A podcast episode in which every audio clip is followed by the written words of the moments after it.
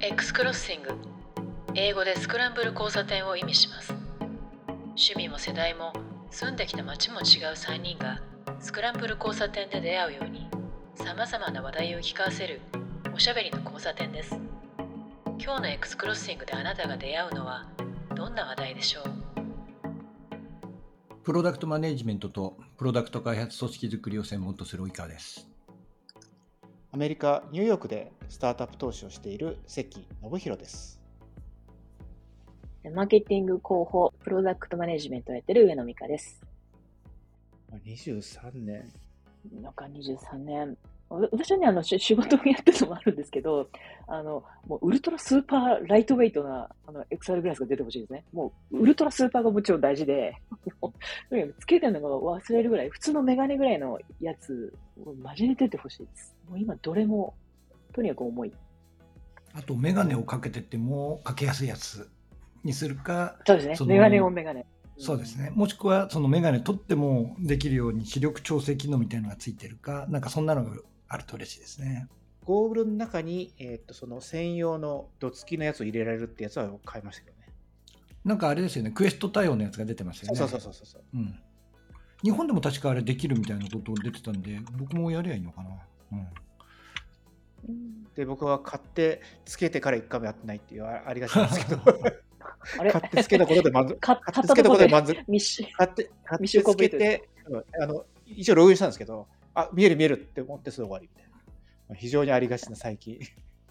やっぱり VR ゴーグル結構そのかけるのもそうだしその周りのこう何でしょうなんていうんですかねこう自分の場所をこう指定するやつとかあるじゃないですか、はいはいそのどっからどこまでってああいうのとか含めてちょっと面倒くさいんですよねめんどくさい。僕が一番大きいのはそれをやるためにの部屋だった部屋が子供部屋になってしまって使えなくなったのが一番大きいんですけど、結局結局ね、ある程度なスペースないとダメじゃないですか。だからそういう場所ってあの子供にこうやっぱり分け与えることになってしまい。うん、あちょっと Oculus Quest とか2人の方が詳しいと思うんですけれどなんかその別にこうコントローラーとか持って手をふ振り回したりするわけじゃないと、まあ、そういうゲームもたくさんあるからちゃんと周りをこうちゃんと確保しましょうっていうふうに言われるのは分かるんだけれど単にゴーグルかけて YouTube 見たいだけっていう時になんかその何でしね前処理というかそのいろんな確認全部スキップしちゃって YouTube で 3D 見たいだけですみたいなことって簡単にできるんでしたっけ？あ、できますよ。あの、普通に起動して、あの、動かない静止モードっていうのがあるんで、あ自分で座って使うだけっていう静止モードにすると、もうそーんパーンって使って、で、そこから、じゃあ映画とか、なんか、ネットフリックスとか YouTube とか、それ見ればあそうか。もうそれさえ知らないぐらいしか使っていない。一応ちゃんと1も2も買って、やっぱ仕事から試さなきゃと思っていろいろやったんですけれど、僕 VR 酔いがひどいこともあって、一通り試したらもうその後ちょっとやめちゃうことが多かったんですよね。うんうん。VR 余裕はありますよね。うん。あれは乗り物酔いもそうですけど、あの、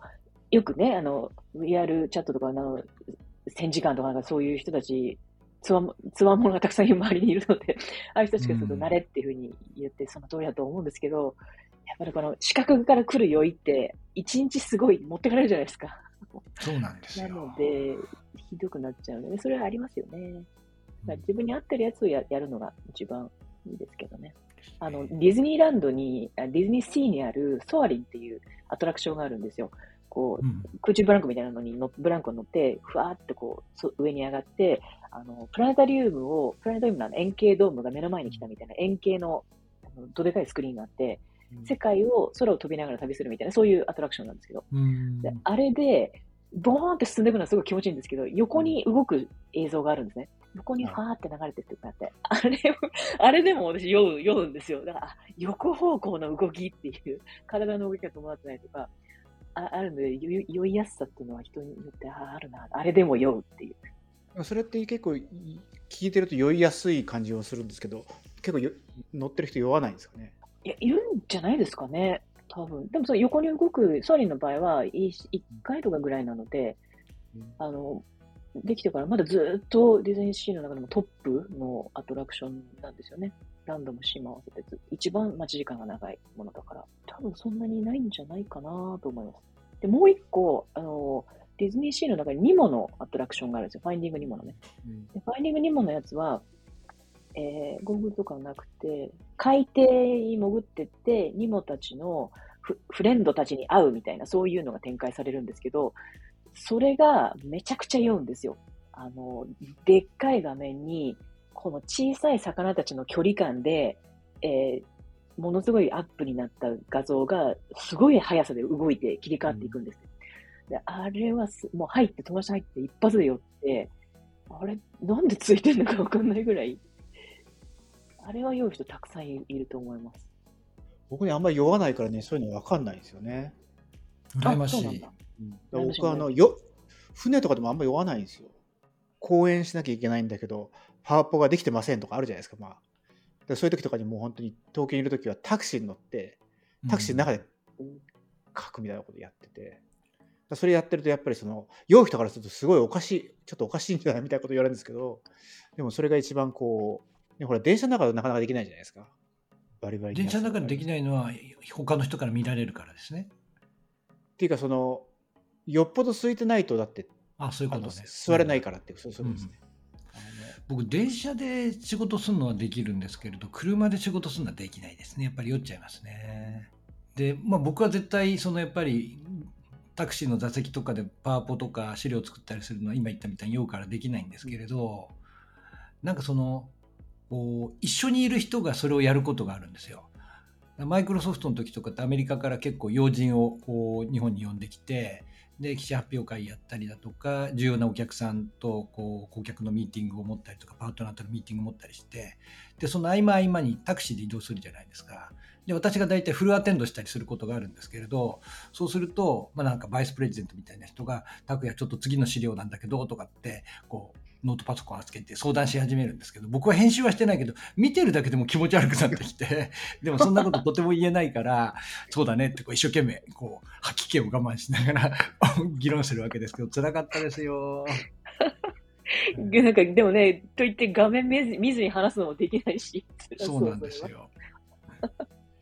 ね本当にそういう人いますよね。てか僕はそのパターンだったらね、その、あんま人に共有することはないですけど、あのなんともないからあんまりなんとも思わないんですよね。うん、だから多分それはもう、え、これちょっと見てみ、多分言っちゃいますよね、もしいたら、一緒に乗ってる人いたら。エクサイルのね、その開発とかでも、私、試金試金石っていうか、一番テストなんですよ。あの、美香さんが酔うのか酔わないのかっていうのは、よく開発の人たちが、いつも、あの、なんかテストにしてくれてるとこで、つあの一番酔いやすいから、これってどうですって言って、あ、いダメです、みたいな感じでやったりしてますね。リトマス試験紙ですね。リトマス試験紙。ああ赤くなったみたいな。で美香さんがどんどんやっぱりその体制ができてきちゃったらリトマス試験紙にならなくなっちゃいますね。私も慣れていくんだろうか、そしたらそれはそれで嬉しいことなんですけど、今はね、こう横とかね、あのこう動かす目の前のその距離感とか奥行きとか左右の動きっていうので、もう一発で、これって酔いますよねとかって言うと、はい、みたいな感じで。まあ、作る方もわかるんですよね、きっとね。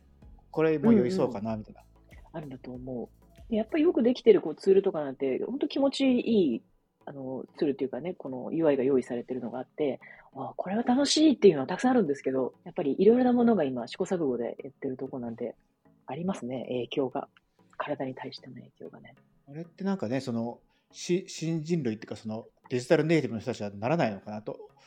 でもやっぱ関係ないんですかね、やっぱりそのえー、でもその VR も、PSVR 確か13歳以上だったと思うんですけど、うん、10歳未満の人たち、えー、子たちにはつけるなって、あの体験させるなってのはずっと言われてて、えっ、ー、と、その目の、目と脳の発達の過程で考えると、本当にまずい、3D をデジタルのもので見せ続けると良くないって言って、なんか一回症例を見たことがあるんですけど、6歳ぐらいの子供があの、左右に赤と青の入れて 3D で見るやつあるじゃないですか。あれを映画を一本見たらしいんですよ。そしたら、こう、寄り目になって、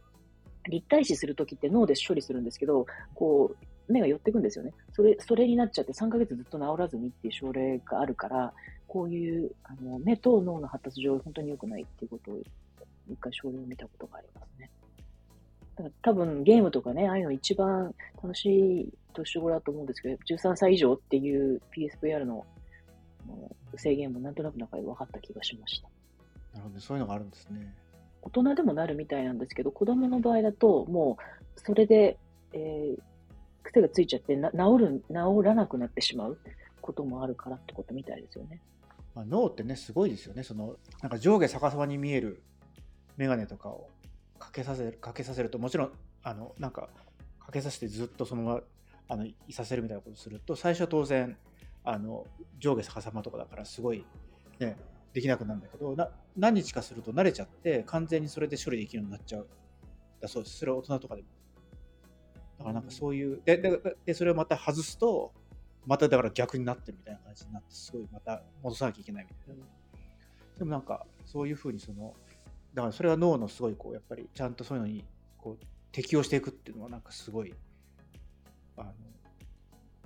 らしいですね、そういうのはね。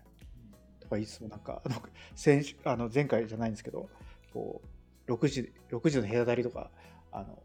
よく分かってなくて、あの忘れてて間違ってること言ってるかもしれないから、ちょっと本当に今今の話もチェックしなきゃいけないんですけど。まあでもなんかそうやると、あれなんですかね。普段自分が使っていない脳のどっかの部位が動くようになったりするので、たまにそういうことやってみたりするといいんですかね。なんか、左手を積極的に使うといいとかっていう話もたまにあったりするじゃないですか。右利きの人がね。だからルーティーンに、ボケ防止ね、その普段やってないことをやるっていうのはなんか、脳に刺激が与えられて新しいこうシナプス結合ができるとかいうのは聞きますねだからやっぱり僕もその一時期左手を使ってこう物食べたり字書いたりとかってあの練習したのしたのはなんかその脳を活性化させるためみたいなあの一時期そういう本とかも読んでなんか睡眠時間を削るとか、なんかその脳を活性化させるみたいなやつやってで確かにその違うことやると、なんか少しこう、生き生きするんですよね。生き生きするっていうか、その、特にマンネリになってる時とかって、やっぱりこう、あの、ちょっと変わったことするすると、すごい脳がリフレッシュする。だから仕事ばっかしてるよりも、こう、定期的にこう、仕事以外のことをしてリフレッシュする方が、なんか、あの、結果的に効率いいとかって言うじゃないですか。だからなんかそういうのはあるみたいですよね。これもまたちゃんとあの調べたもう一回あの再登場しますけど、なんか、なんとなく、なんとなくそういう話を聞いてたなとか思っても、実は 20, 20年前とかの知識で、実はその20年の間に常識が変わってることもよくあるんで、こう、ちょっと調べないとね、この、実はもう昔の説をルフしちゃうことになるかもしれないですけど。そういうのありますよね。記憶、記憶って大大大体によってこう書き換わっていくというか、改ざんされていくじゃないですか、自分の中でも。見事なぐらい、あれっていうふうに、自分の記憶はこうなのに、昔の記憶を見ると全然違うみたいなとこすごい多いなって。だからスマホが出てきてすごい嬉しいのは、なんか確認すぐできるじゃないですか、パッと。うん、飲み会ですごいよくは僕はやたら確認するっていうのを前の会社の時によく周りの人に言われましたね。と思って今 PSVR の年齢制限を調べたら対象年齢は12歳以上でした。間違ってましたね。12ですね。13じゃない。多分13歳以上ってあのアメリカの法律でなんかそのこ子供がアカウント作っていいのって13歳以上なんですよね、確かね。うんそうかあの昔なんか13歳以下の人をこうサインアップで弾くみたいなあのロジックを入れなきゃいけないみたいな話をあの無料サービスとかで年齢聞いて12歳以下だったらアカウント開けないみたいな、いうのをなんかやって、それはなんかアメリカはそれに厳しいからグローバルでやるときにアメリカにそれ合わせなきゃいけないみたいなことをなんか、これもね10年、15年ぐらい前の 式だから今変わってないかもしれないけど、でも確か13歳ってのはそれは変わってないと思いますね。これ飲酒年齢も結構違うじゃないですか。何歳以上とかっていう。アメリカ21です。うん、アメリカ多分すごい。21なんだ。アメリカは21歳なんですけど、この前調べたら、ほとんど、これはすごい最近調べた先々週ぐらいなんで、大多数の国が18歳か20歳かなんですよね。ヨーロッパとかお酒を買っていい年齢なんですよね。確か。で、飲むのはいいですと。でも、買うのは10違うの？18歳以上とか。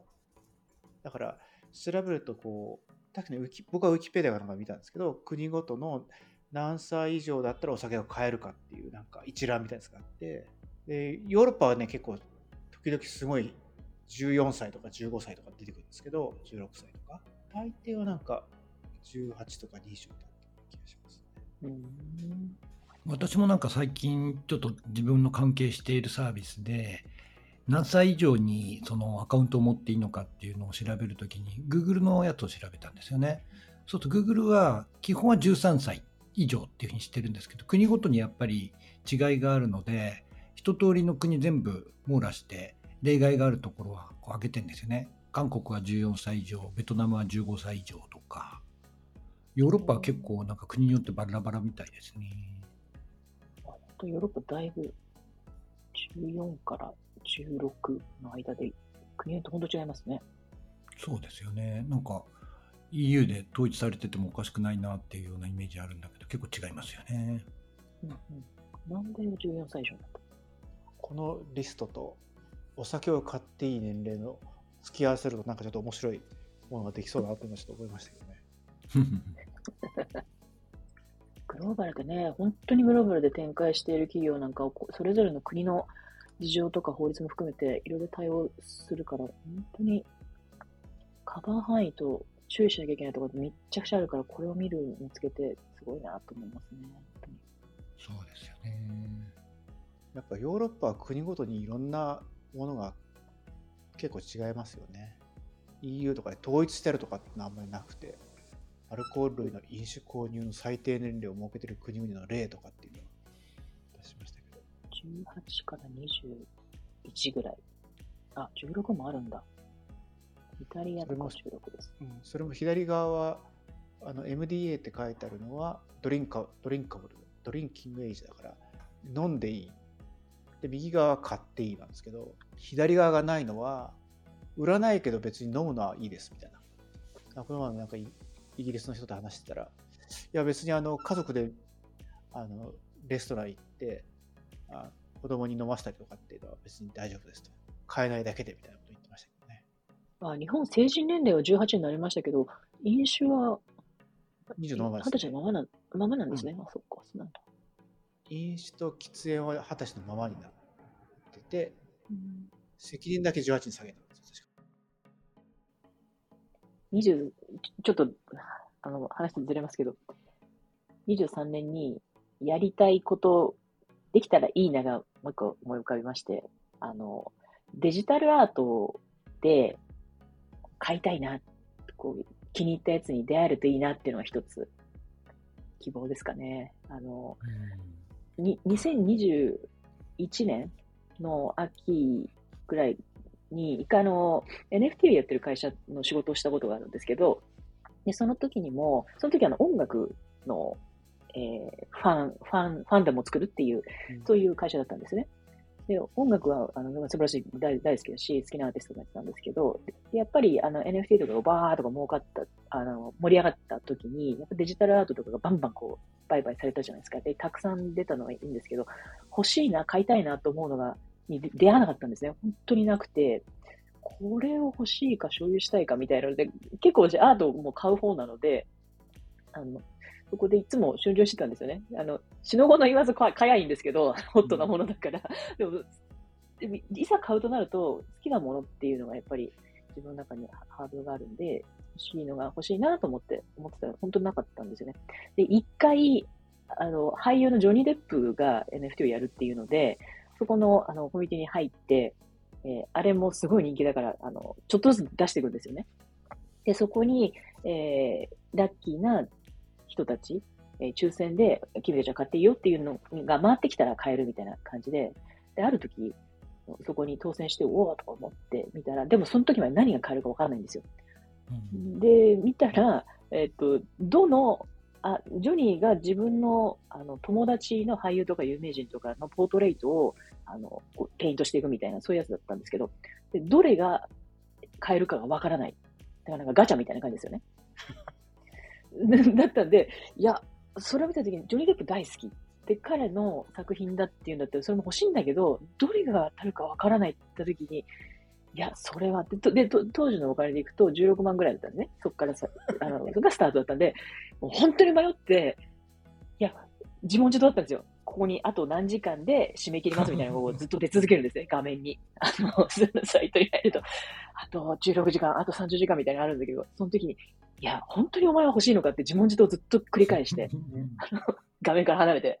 外を歩いたりとかするんですけど、でその時に、いや、やっぱどれかわかんないのはどうなのかと。で、家の中にあるこうアートとかをね、一緒にやるんですけど、ああいうのをこう見て、やっぱずっと見ていたいっていうのが自分の中の基準なので、それがわかんないなと思って結局買わなかったんですよね。で、後々、あのその話を他の人にあの NFT とかやってる人が来たら、それ絶対値上がりするからなんで買わなかったのみたいなこと言われたんですけど、わかる。すごいわかるんだけど、どれかわかんないんだよとかって言って。だから、まあ、結局後悔はしてないですけど、あのこ今年はそういう本当に欲しいとかね、あの心にグッとくるようなデジタルのアートに出会えたらいいなっていうのが 今年の希望かな。なんか今あの、Web3 的なあのバブルだあのほ、すっごい加熱したのがちょっとこう今、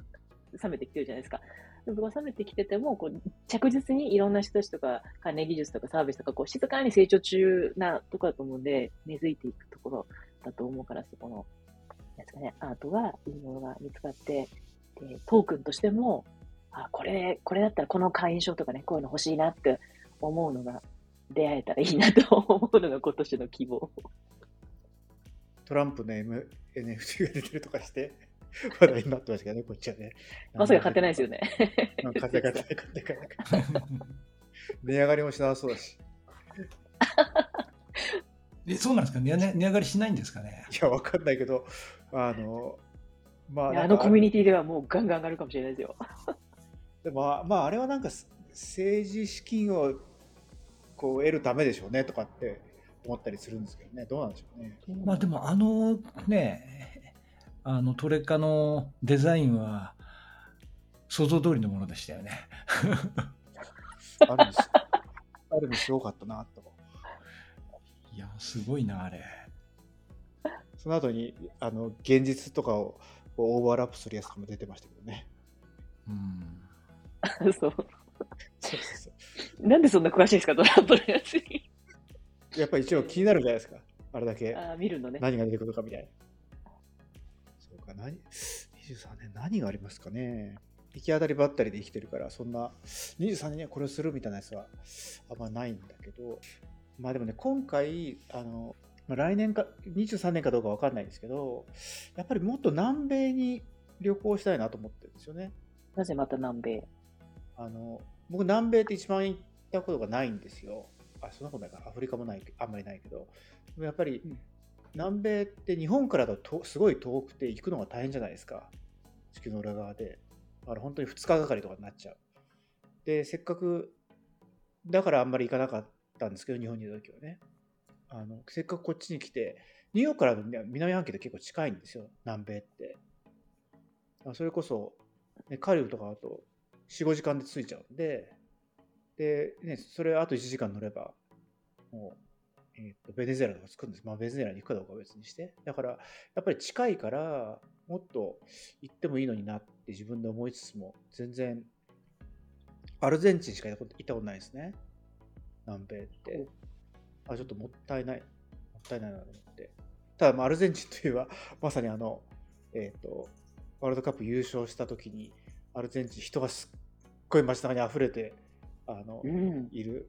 のが出てましたけど、あそこ、そういえばあそこに行ったなみたいな、これも、あの本当にすごい人がいっぱいいる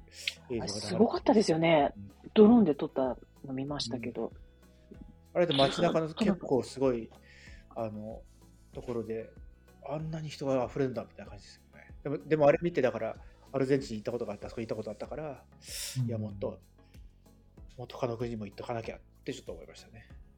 結構歴歴史が好きなので、あの、マヤ文明とかアンデスとかね、ああいうところは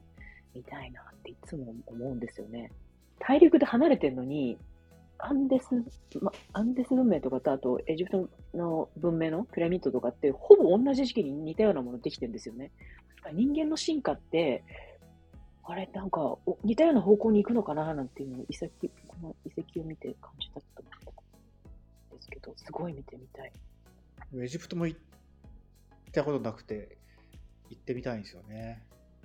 私も行きたいです。すっごい行きたいです。ちなみに今年はあの、ツタンカーメン王墓発掘から100年なんですよ。ちょうど。あの、Facebook で、な今ね、実は、えーと、ニューヨークのピア36かなんかな、そのブルックリン、すごい南の方のところで、ナショナルジオグラフィックスそのまさに、あの、ツタンカーメン10みたいなやつやってるんですけど、プロジェクションマッピングみたいなやつなんです。駅とかでもそのディスプレイ、モニターのあの動画の広告とか出てて、だからそれだけ見てるとすごい行きたい。確かに100年だしとか思って行きたいと思ってて、で一昨日偶然時間空いたから行こうと思ったんですけど、行く前に一応念のためと思って最後に場所を調べるとき Google マップスでやったら、そういう今ってイベントのやつも出てるじゃないですか。だからイベントのやつも出てて、クリックしたら評価がすごい低いんですよ。でで、なんで低いのかなと思って見たら、なんかこう、お金をドブに捨てるようなもんだから行くんじゃないっていうのがもうずらっと並んでて、で結局、まあ、プロジェクションマッピングでその場所みたいなやつをやってんだけど、結局本物があるわけじゃないんですとか。だから要するに展示がないから、なんかそれでなんかあの50ドルとか払うのはちょっと、あの、絶対やめた方がいいみたいなやつがあって、で、それでちょっと行くのやめたんですけど、最近そういう展覧会も多いじゃないですか。そういうプロジェクションマッピングみたいなそういう体験を使って、なんか展覧会みたいなやつやってるみたいなやつがあって、で、行こうと思ってやったのに、そのまあ、ちょっと評価を見てしまったためにちょっと行く気を失っていかなくて、なんか後から後悔するんだろうなと思いながら、1月1日までなんですよ、それが。あ、もうちょっと。そうまあ、評価でね、確かに左右されるのはありますね。いろいろ購入するとか、イベントとか特に。レストランのレビューとかもよく見ると、値段が高すぎるってやっぱレビューから1みたいなやつも結構多いんですよね。だから本当にいいけど、値段が高いから低いケースなのか、本当にコンテンツ自身もあんま良くないのかっていうのがなかなかその、あの、分かんなかったりするなってのはちょっとあって、うん、すごいそれ読み込んだら、まあその、高すぎるって人はすごい多いんだけど、高すぎるって言ってない人もなんかコンテンツのものもいまいちだったみたいなこと言ってる人がいたんで、ちょっと今回やめたんですけどね。確かにコンテンツ以上にテクノロジーが勝っちゃうみたいなとこある。あの、そういう時がね、ある時ありますよね。でも一方でナショナルジオグラフだから、そこまでひどくないだろうっていうなんかこう気持ちもあって、その、いまだに心は揺れてるみたいな感じですね。うん、ああいうコメントって参考になることもすんごい多いんだけれども、一方で、なんかその、なんちゃうね、そもそもそれをコメントしてる人と自分と価値観が一緒なのかって話だったり、あとはサンプル数が少ないと結構、なんかノイズに大きく左右されるところもあったりするから、やっぱりそのコメントとかレビューであんまり良くなくても、実際自分が行ってみたりとか食べてみたらすごいいいってこともあるから悩ましいですよね。うん、確かにね。レストランサイトはもう本当に参考しなく参考にしなくなりましたね。自分が行ってどう感じるかを大事にしようと思うようになりました、ね、なんかあれですよね単純なやっぱりスターの数とかじゃなくて中を読んで、まあ、これで悪くしてんのかとかもしくは良かったとしてもちょっと気になることが書いてあったらちょっとそれは少し考えたりとかしますけれどね。まあ、だからそういうのにあんまり左右されずに食わず嫌いにならずに頑張っていくのを2023年の目標にしますじゃあ。僕はじゃあ急に取ってつけたような感じですけど。目標が出て出ましたね。うんやっぱり悩んだらそのやって後悔行って後悔する方がいいっていう、まあ、そっちに戻らないとダメですねなんかまあでもそれはあるかもしれないですね私も近いな。